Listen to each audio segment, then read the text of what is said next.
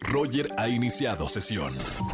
Estás escuchando el podcast de Roger González en Exa FM. Señores, nos vamos con eh, este, esta sección para ver qué ya podemos ver en el cine. Las salas ya están abiertas aquí en la CDMX y tenemos recomendaciones cinematográficas con Oscar Uriel. Querido Oscar, bienvenido a la radio. Mi querido Roger González, efectivamente ya hay recomendaciones cinematográficas, ya cada quien sabrá si acude a la sala cinematográfica o ver alguna película en la comodidad del hogar, tenemos recomendaciones para todos. Fíjate que llega a la Isla de la Fantasía, que es una producción de Blumhouse, esta casa eh, productora que se dedica a hacer eh, principalmente películas de terror, películas de género. Este, eh, fíjate, está basado en un concepto de un programa de televisión de la década de los 70 y 80, protagonizado por Ricardo Montalbán. Eh, lo que pasa que aquello pues, era muy lúdico, era así como todo en muy buena onda. Eh, los invitados a la, isla, a la isla de la fantasía se les concedía eh, hacer un deseo realidad. Aquí es lo mismo, nada más que me cambian al anfitrión por Michael Peña, quien también es latino, pero los invitados tienen que pagar por ese deseo cumplido. Entonces, como te podrás imaginar que le cambiaron de género, es una historia de terror. Eh, ahora, mira, el público sabrá si va a ver esta película. Yo la verdad me quedo con el, concepto de televisión porque crecí viendo el programa y la verdad me trae como muy buenos recuerdos. Creo que se traiciona un poco la, la historia y el origen de, de, de esta de esta de este relato. Entonces, este no sé si funciona tan bien, ¿no? Pero bueno, lo vamos a poner sobre la mesa. Y luego me llama la atención también, Roger, que parece que están estrenando todas las películas que hizo Daniel Radcliffe ahora que estamos en la pandemia, ¿no? Hablamos de Escape de Pretoria, que es una película muy emocionante. Ahora llega otro título que es Manos a las Armas. Y, lo que demuestra fue lo que dijimos, que el actor está tratando de ser reconocido como un intérprete que tiene un amplio rango, ¿no? De caracterización. Esta es una es una sátira, es una película de humor negro que va de un chico que un día despierta y ve que tiene unas armas en sus manos adheridas a su cuerpo y se convierte él en un personaje de una especie de videojuego en la vida real. Entonces la gente está dando likes y está votando por el personaje.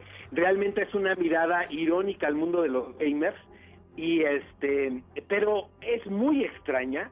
Pero sabes qué a mí me gusta. Entonces se, se llama Manos a las armas Guns Akimbo con Daniel Radcliffe. Les advierto que es una producción un tanto extraña, pero pero pues a mí a mí me gustó, ¿no? Ok, perfecto. Están estas dos películas en cine. Y luego en plataforma, Roger, está El robo del siglo, que es una serie colombiana producida con Netflix sobre, sobre un atraco al Banco Nacional. Esto sucedió en 1994. Los creadores de esta serie son aquellos que realizaron una especie de telenovela basada en la vida de Pablo Escobar que se llamaba Escobar, Patrón del Mal, la cual fue estupendo en toda Latinoamérica. Lo que sucede con, con esta producción es que después de estar viendo seriales de robos de banco, que también parece ser un tema muy recurrente, ¿sabes? Aunque a veces es recreación de hechos reales, a veces ficcionado como La Casa de Papel. Pero por ejemplo, La Casa de Papel pues es una realización muy sofisticada, ¿sabes? y como espectador, pues estamos acostumbrados a ver algo de la misma calidad o mejor, ¿no?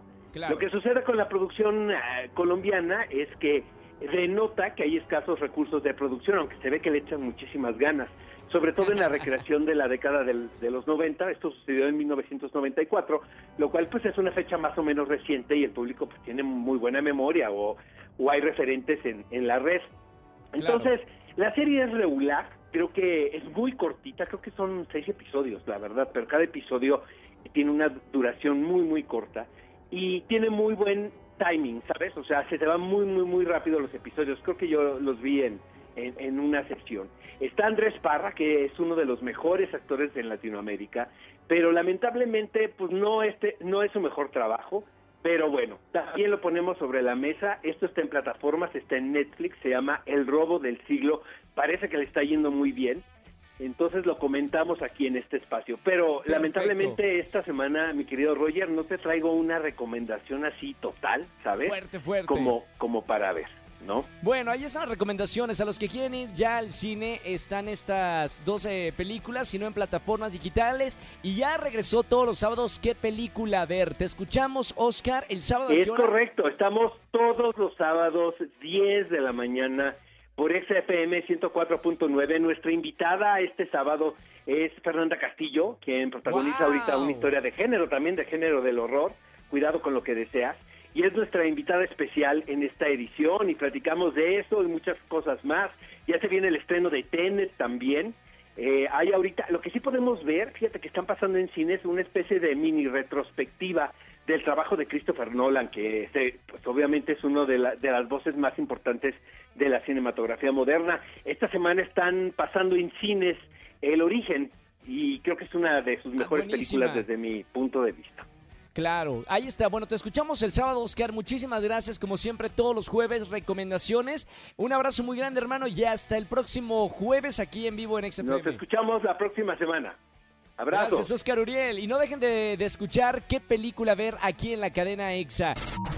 Escúchanos en vivo y gana boletos a los mejores conciertos de 4 a 7 de la tarde por EXA FM 104.9.